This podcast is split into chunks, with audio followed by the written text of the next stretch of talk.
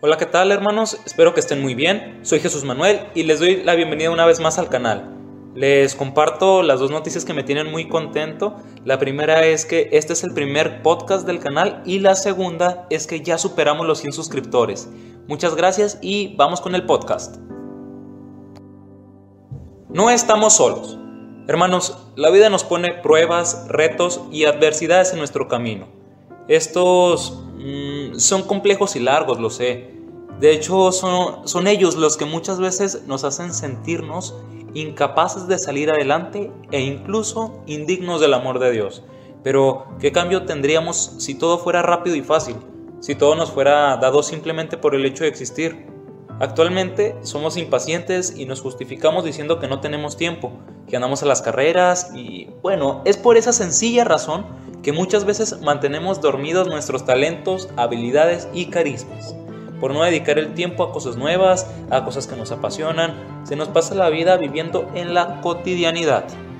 Básicamente, no dedicamos el tiempo a Dios ni a la oración. Somos personas, tenemos un corazón y espíritu, así como una vocación a la que Dios nos ha llamado desde la eternidad. No es malo soñar, lo que es malo es no luchar por lo que sueñas. Somos hijos de Dios, únicos e irrepetibles, un dibujo perfecto. Hay que tener fe y voltear nuestra mirada a Él. Él nos dice que no estamos solos.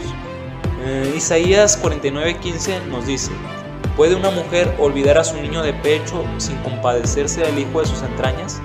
Aunque ellas se olvidaran, yo no te olvidaré. El Señor siempre está y estará con nosotros, hermanos. En esta contingencia tenemos la oportunidad de cambiar para bien y mejorar, de preguntarle al Señor qué es lo que quiere de nosotros. La contingencia es solo una prueba que nos está tocando vivir no para sufrir, sino para valorar la vida y acercarnos a Jesús nuestro Señor. Antes podíamos salir y convivir unos con otros sin miedo, darnos abrazos, ir a conciertos y al cine, hacer retas de food en línea verde. Ahora es tiempo de permanecer en casa y cuidar unos de otros, pero sobre todo de orar. Cuando nosotros dialogamos con Jesús nuestro Señor, todo es mejor, nuestra visión se amplía y aclara, nos da seguridad y fortaleza. Nunca es tarde para nacer de nuevo.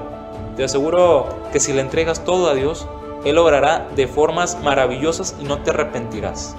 Eres su instrumento. Hay que dejar que nos afine para que nuestras vidas sean una gran melodía y demos testimonio a los demás. Recuerda que todo lo que Dios permite es para bien de los que Él ama. Hermano, si le damos entrada a Dios en nuestras vidas, no hay entrada alguna para el miedo, ya que todo lo podemos en Cristo. Bien, dice Daniel Aviv, un conferencista a quien aprecio que hay mucha gente muerta en vida. Y la verdad es que nunca es tarde para nacer de nuevo. Es momento de pedirle al Espíritu Santo sabiduría y discernimiento para que Él guíe nuestras vidas y vivamos felices en la plenitud. Ya para finalizar, te digo algo muy importante. Dios ya te amaba desde antes de estar en el vientre de tu madre. Y si tú confías y pones de tu parte, todo es posible con Él.